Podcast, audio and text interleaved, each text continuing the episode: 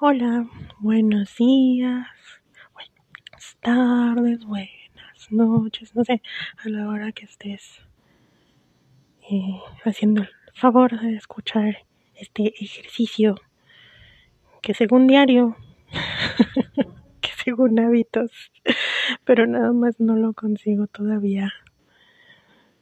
Me cuesta mucho todavía lidiar con lo de mi enfermedad y poder ponerme otra vez después de eso al ritmo normal.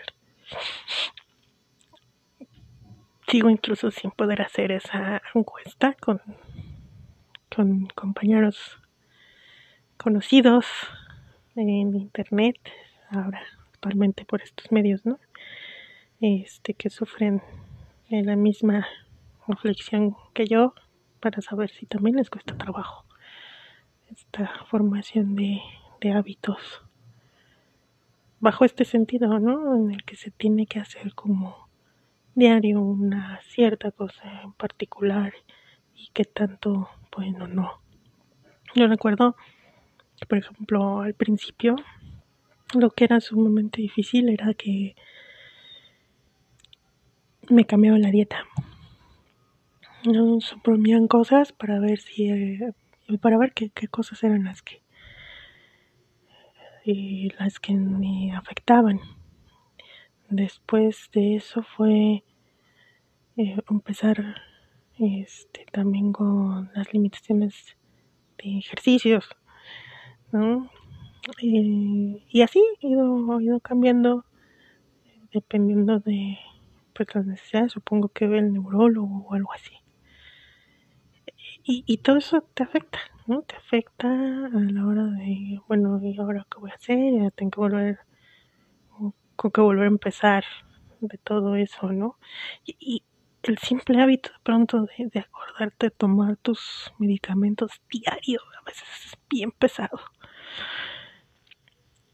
En particular porque a mí no me gusta tomar medicamentos, pero pues es como la única forma en la que uno de pronto se, se siente medianamente eh, útil, normal. No, no, no podría decir que sea normal, sino oh, ni útil, no, no, no encuentro ahorita la palabra. Sé que la sé. Sé que la tengo en la cabeza.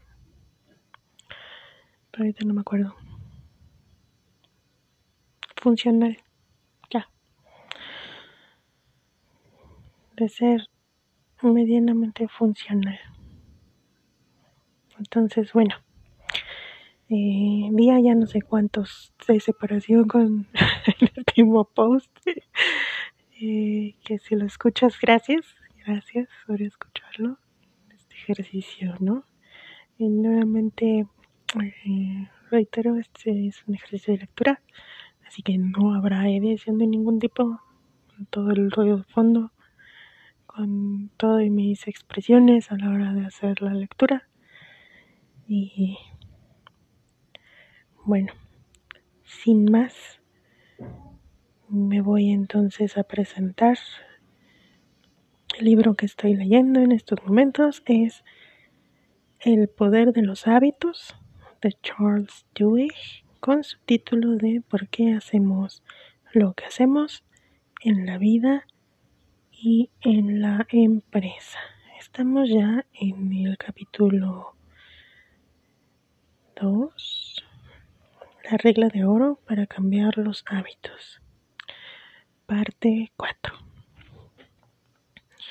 Casi 60 personas mamás taxi, acotado aquí a pie, que es en inglés soccer mothers, que son las madres de, fútbol, que es la que se les hace como la acotación de que son estas madres de clase media alta que viven en zonas residenciales y que llevan en coche a sus hijos pequeños a todas las actividades extraescolares, generalmente deportivas. Y, y bueno, según yo, bueno, esa es nota de la traducción, pero según yo, hasta donde tengo entendido también, o sea, no solo, no solo eran consideradas así y son llamadas mamás taxi justamente porque, o sea, no solo es con sus hijos, sino que se llevan así como a varios escuincles al mismo tiempo, así de los vecinos, y se, se llevan todos, todos en paquete, ¿no? Y abogados en su pausa para comer, vejestorios con tatuajes descoloridos y hipsters. Eh, a los hipsters viene igual su nota al pie de que dice subcultura urbana que se caracteriza por la forma de vestir y de pensar. Bueno, con finos tejanos. Están todos sentados en la iglesia escuchando a un hombre un poco barrigón que lleva una corbata a juego con los ojos azul claro. Parece un político triunfador con el cálido carisma de la reelección asegurada. Me llamo John y soy alcohólico, dice. Hola John, responden todos. La primera vez que decidí pedir ayuda fue cuando mi hijo se rompió el brazo, dice John. Está de pie detrás de un podio Mi hijo tenía un romance con una compañera de trabajo. No, tenía un romance con una compañera de trabajo. Y ella me dijo que quería poner fin a lo nuestro. Así que me fui a un bar, tomé dos vodkas y regresé a mi despacho. A la hora de comer, fui a Chilis con un amigo. Nos tomamos unas cuantas cervezas. Luego a eso de las dos en punto. Me fui con otro amigo. Encontramos un sitio donde ofrecían una happy hour de dos por uno. Era el día que me tocaba ir a recoger a mis hijos. Mi esposa todavía no sabía lo de mi romance. Conduje hasta la escuela y lo recogí. Me dirigía casa por una calle por la que debía haber pasado un millar de veces y choqué contra una señal de stop al final de la manzana. Me subí a la acera y ¡boom! Justo en medio de la señal. Sam, mi hijo no se había puesto el cinturón de seguridad, así que salió proyectado contra el parabrisas y se rompió el brazo. Había sangre en el salpicadero contra el cual chocó con la nariz y el parabrisas se rajó y yo estaba aterrorizado. Fue cuando me di cuenta de que necesitaba ayuda. Ingresé en una clínica y luego salí durante un tiempo todo parecía ir bastante bien. Durante unos 13 meses todo fue fantástico. Sentía que tenía el control e iba a las reuniones cada dos días, pero al final empecé a pensar, mm, no estoy tan mal como para necesitar estar en compañía de un puñado de borrachos. Así que dejé de asistir. Entonces a mi madre le descubrieron un cáncer. Me llamó al trabajo. Casi a los dos años de estar sobrio, salía de la consulta del médico y se dirigía a casa cuando me dijo, me ha dicho que podemos tratarlo, pero que está muy avanzado. Lo primero que hice cuando colgué fue irme a un bar y en los dos años siguientes me emborraché mucho hasta que mi esposa decidió marcharse. Y también me tocaba ir a recoger a los niños. Porque entonces yo estaba en un puesto muy malo. Un amigo me estaba enseñando a tomar coca y cada tarde me snifaba una raya dentro de mi despacho y a los cinco minutos de sentir ese goteo en el fondo de mi garganta me snifaba otra raya. Bueno, como iba diciendo, era el día en que tocó pasar a recoger a mis hijos. Iba de camino a la escuela y me sentía muy bien. como si estuviera por encima de todo. Me saltó un semáforo en rojo en un cruce y un camión enorme chocó contra mi coche. De hecho, lo volcó de lado. No me hice ni un rasguño. Salí y empecé a intentar enderezar el vehículo, porque pensé que si podía llegar a mi casa y salir de allí antes de que llegara la poli no parecía nada. Por supuesto, eso no funcionó y cuando me arrestaron por conducir bajo la influencia del alcohol, me mostraron cómo había quedado el asiento del pasajero, que estaba totalmente hundido. Allí es donde normalmente se sienta Sammy. Si hubiera estado allí, habría muerto. De modo que volví a asistir a las reuniones y mi tutor me dijo que no importaba que sintiera que había recobrado el control, sin un poder superior en mi vida, sin admitir mi impotencia, nada iba a funcionar. Pensé que esto era chorradas. Soy ateo, pero sabía que si algo no cambiaría, que, si algo no cambiaba, acabaría matando a mis hijos. Eh, así que empecé a trabajar en eso, trabajar mi fe en algo superior a mí. y está funcionando no sé si es Dios o lo que quiera que sea, pero hay un poder que me ha ayudado a permanecer sobrio durante siete años y no dejo de maravillarme. Me levanto sobrio cada mañana. Lo que quiero decir es que, aunque no haya vuelto a beber en siete años, algunas mañanas pienso que voy a recaer. Esos días invoco al poder superior y llamo a mi tutor y, y la mayor parte de las veces no hablamos de la bebida. Hablamos de la vida, del matrimonio y de mi trabajo. Cuando estoy listo para ducharme, mi cabeza ya vuelve a estar en su sitio.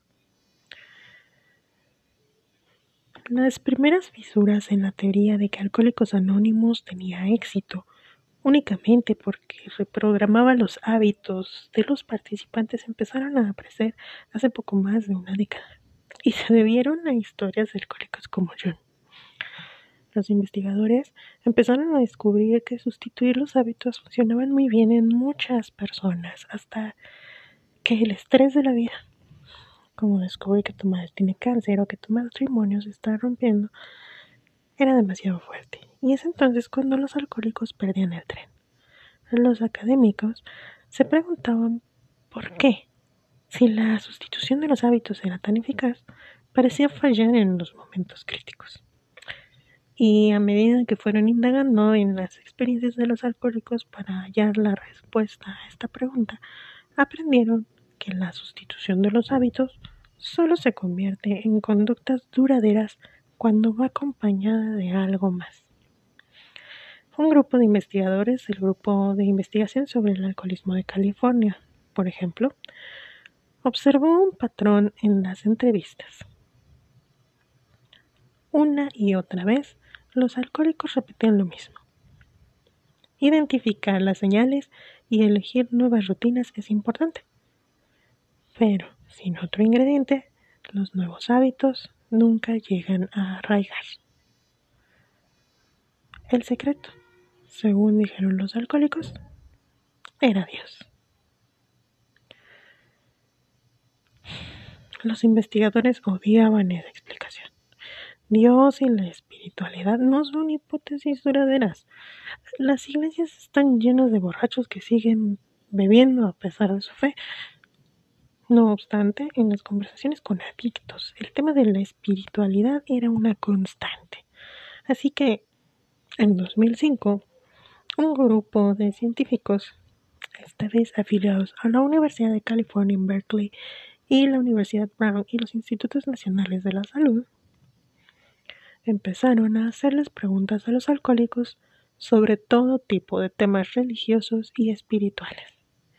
Luego cotejaron los datos para ver si existía alguna correlación entre las creencias religiosas y el tiempo en que las personas estaban sin beber. Mm. Apareció un patrón. ¡Wow! Pam, pam, pam. Bienvenida sea la estadística y los análisis estadísticos. ¡Wow! Los alcohólicos que practicaban las técnicas de sustitución de hábitos según indicaban los datos, podían permanecer sobrios hasta que se producía una situación de estrés en sus vidas.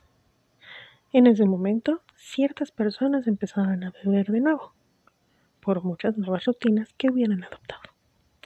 Sin embargo, los alcohólicos que creían, como John de Brooklyn, que habían llegado a un poder superior a sus vidas, era más probable que superaran los periodos de estrés sin alterar su sobriedad. Órale.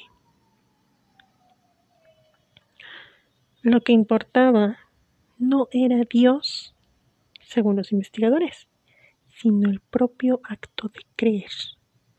Cuando las personas aprendían a creer en algo, esa habilidad empezaba a transmitirse a otros aspectos de su vida hasta que comenzaban a creer que podían cambiar. La fe era el ingrediente que hacía que el bucle del hábito transformado se convirtiera en una conducta duradera. No lo hubiera dicho un año antes. Así de rápido cambian nuestros conocimientos, dijo Tony Gunn, el investigador de la Universidad de Nuevo México pero la fe parece ser esencial.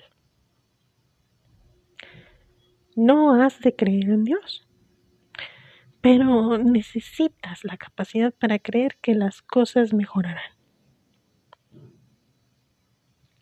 Aunque les ofrezcas a las personas mejores hábitos, eso no remedia la causa por la que empezaron a beber. Llega un momento en el que tienen un mal día, y ninguna rutina conseguirá que todo parezca que está bien. Lo que realmente puede cambiar las cosas es creer que pueden afrontar esa situación de estrés sin el alcohol. Al citar a los alcohólicos en reuniones donde la fe es un don, donde realmente la fe forma parte integral de los doce pasos, doble A Entrena a personas a creer en algo hasta que creen en el programa y en sí mismas. Ayuda a que la gente practique la creencia de que las cosas mejorarán hasta que realmente sucede así. O sea, es como automentirse de que esto va a creer, o sea, de que creo en mí pero no creo en mí, sino creo en otra cosa para poder después creer en mí. Ay, no sé, creo que ya dije cosas incoherentes.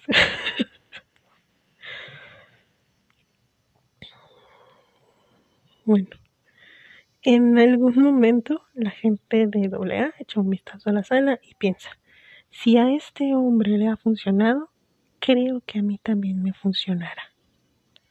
Dice Lian Cascuatas una de las científicas más antiguas del grupo para la investigación sobre el alcoholismo. Hay algo muy poderoso en los grupos y en compartir experiencias. Ah, o sea, es la cosa de compartir experiencias. Las personas pueden ser escépticas respecto a su capacidad para cambiar si están solas. Sí, bueno, claro pero un grupo las convencerá para que corrijan su falta de fe. Una comunidad crea fe. Mm. Eso, eso, that's interesting.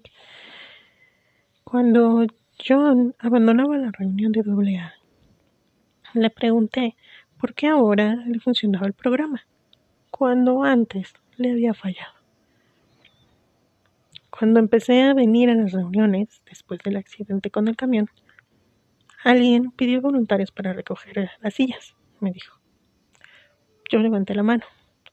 No era nada especial, nos llevó cinco minutos, pero me sentí bien haciendo algo que no girara solo en torno a mí. Creo que fue eso lo que me hizo tomar otra dirección.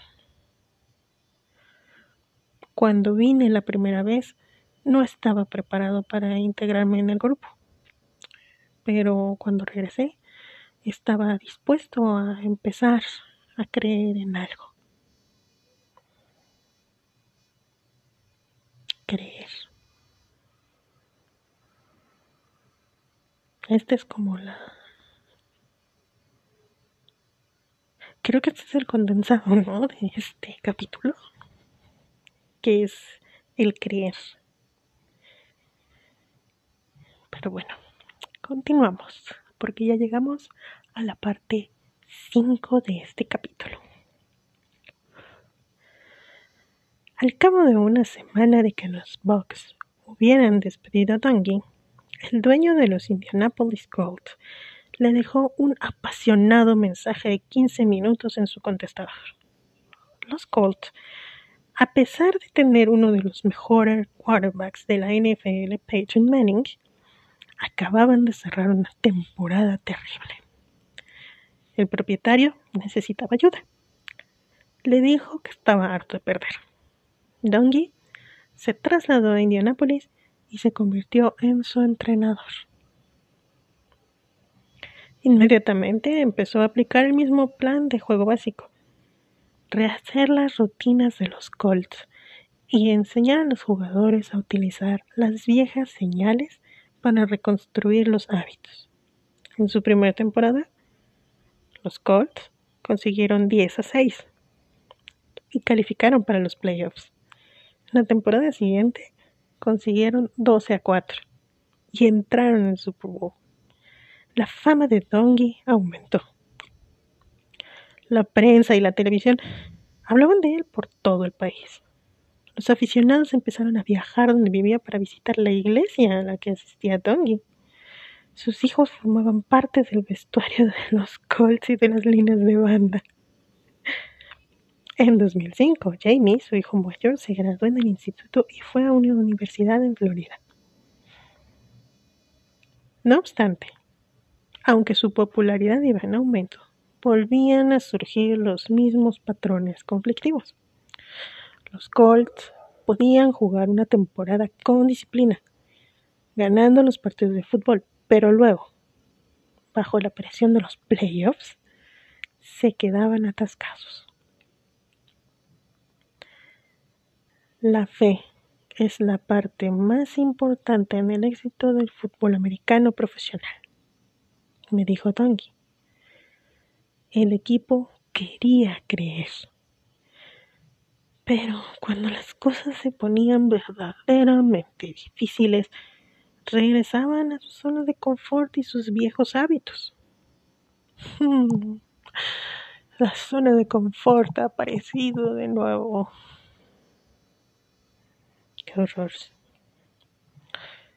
Los Colts terminaron la temporada regular de 2005 con 14 victorias y 2 derrotas, el mejor récord de su historia. Entonces llegó la tragedia. Tres días antes de Navidad, sonó el teléfono en casa de Tony Dongi a mitad de la noche. Su esposa respondió y le pasó el auricular pensando que se trataba de uno de sus jugadores. Era una enfermera la que llamaba.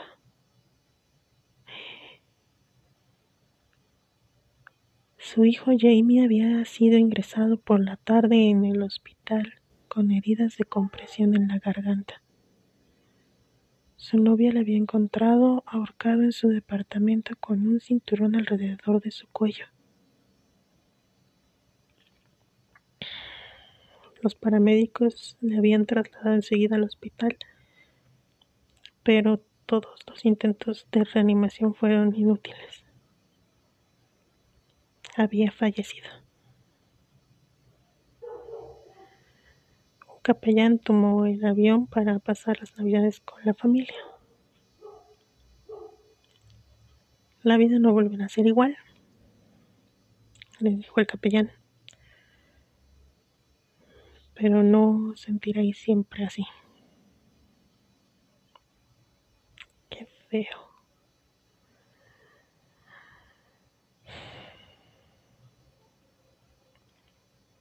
A los pocos días después del funeral, Dongi regresó al campo de entrenamiento. Necesitaba algo con que distraerse y su esposa y su equipo le animaron a que volviera al trabajo. Estaba abrumado por su amor y su apoyo. escribió más tarde. Como grupo siempre nos habíamos apoyado los unos a los otros en los momentos difíciles. Ahora los necesitaba más que nunca. El equipo perdió su primer partido de los playoffs, con lo que pusieron fin a su temporada. Pero en el periodo en que observaron la tragedia que vivía Dongi, algo cambió, me dijo uno de sus jugadores de aquellos tiempos. Veíamos a nuestro entrenador pasar por aquellos terribles momentos y todos deseábamos ayudarle de algún modo. Es simplista incluso arrogante. Sugerir que la muerte de un joven pueda tener una repercusión en los partidos de fútbol americano. Dongi siempre había dicho que para él no había nada más importante que su familia. Pero tras la muerte de Jamie, mientras los Colts se estaban preparando para la siguiente temporada, algo cambió, según dicen sus jugadores. El equipo se entregó a la visión de Dongi sobre cómo se debería jugar al fútbol americano como nunca lo habían hecho antes. Empezaron a creer.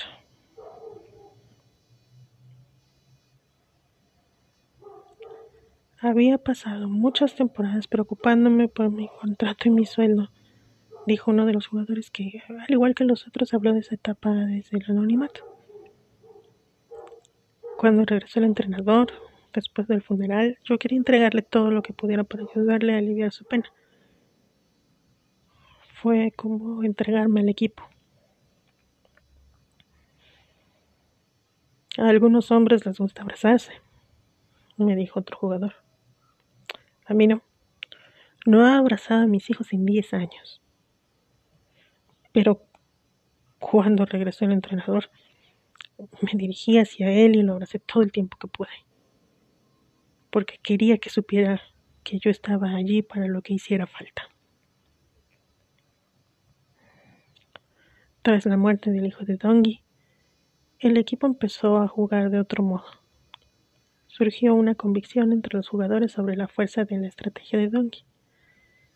En las prácticas y en los juegos que los condujeron al inicio de la temporada del 2006, los Colts jugaron el fútbol americano de forma justa y precisa. La mayor parte de los equipos de fútbol americano no son realmente un equipo, simplemente son hombres que trabajan juntos, me dijo otro jugador de esa época. Pero nosotros nos convertimos en un equipo. Era una sensación increíble. El entrenador era la chispa, pero era algo más grande que él.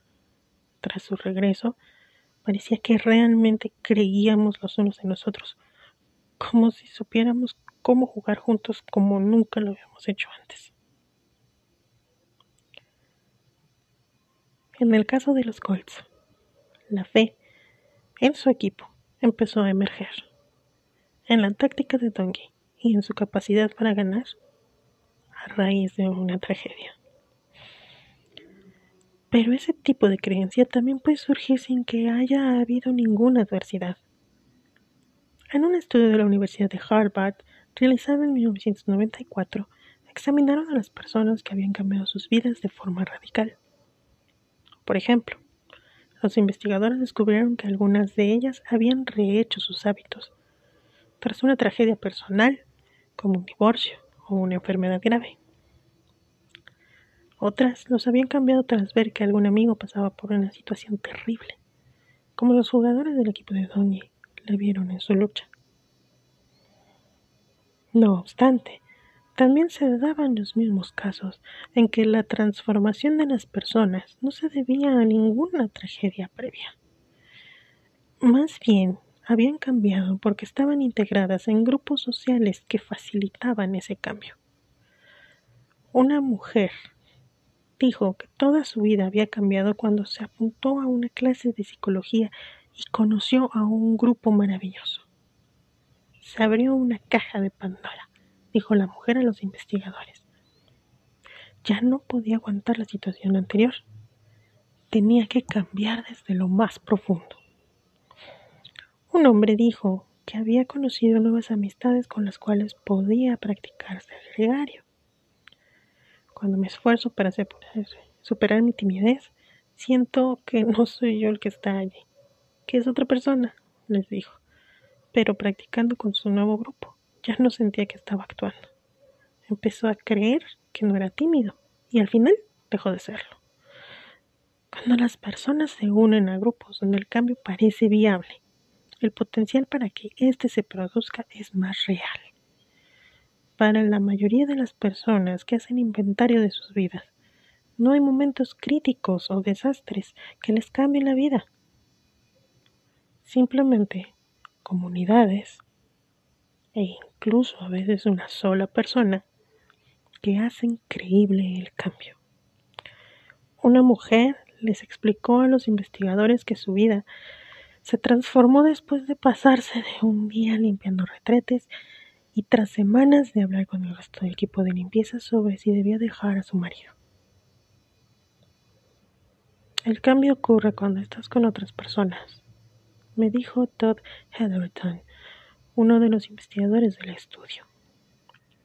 Parece real cuando podemos verlo en los ojos de otra persona.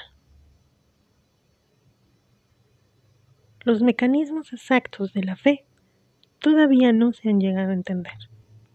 Nadie está seguro de por qué un grupo al que conoces en una clase de psicología puede convencer a una mujer de que todo es diferente o por qué el equipo de Dongi se unió tras la muerte del hijo de su entrenador. Muchas personas hablan a sus amigos sobre sus desdichados matrimonios y nunca dejan a su pareja. Muchos equipos tienen entrenadores que pasan por, por adversidades y nunca llegan a unirse. Pero lo que sí sabemos es que para que los hábitos cambien de manera permanente, la gente ha de estar convencida de que el cambio es posible. El mismo proceso que hace a AA tan eficaz. El poder de un grupo para enseñar a creer a los demás tiene lugar cada vez que la gente se reúne para ayudarse mutuamente a cambiar. La fe es más fácil cuando se produce dentro de una comunidad.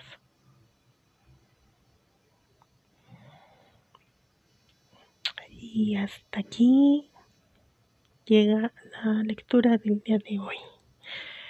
Muchas gracias por haberme acompañado hasta este punto. Y nos vemos después.